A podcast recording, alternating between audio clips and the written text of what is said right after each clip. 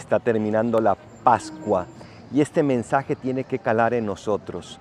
Dios venció para que tú y yo pudiéramos también vencer, para que tú y yo pudiéramos también vivir. ¿Cómo vas instaurando este reino de vida en tu vida? ¿De verdad esta, Pascua ha hecho una diferencia en ti o simplemente ha pasado como cualquier otra? El día de hoy te invito a hacer una pausa y preguntarte en un examen de conciencia sereno pero profundo, cómo estás permitiendo que esta Pascua transforme tu vida.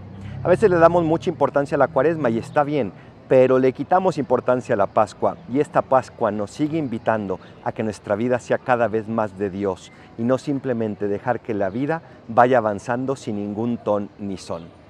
¿Hacia dónde vas, querido amigo, querida amiga? ojalá que hacia Cristo resucitado.